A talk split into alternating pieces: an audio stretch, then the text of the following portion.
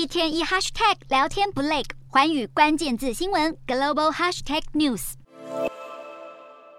身为科技大国，但令人难以想象的是，日本大约有一千九百项政府的行政程序，到现在还要求企业在申请、储存或者递交资料时，要使用磁碟片或者 CD 等装置。这让日本数位大臣河野太郎表示，要对磁碟片等过时的科技宣战。河野太郎表示，会紧速修改规定，改为线上化，让日本政府进入数位时代，以及减少繁文缛节。他还打趣说，这年头哪里还能买到磁碟片？过去受到欢迎的磁碟片是在一九六零年代晚期问世，但三十年后就因为更有效率的的储存方式出现，而成为时代的眼泪。其实河野太郎并不是第一个尝试让日本进行数位转型的官员。日本前首相菅义伟去年就承诺，在行政程序上要减少对印章和传真机的依赖。但日本根深蒂固的办公文化，可能不是说改变就改变。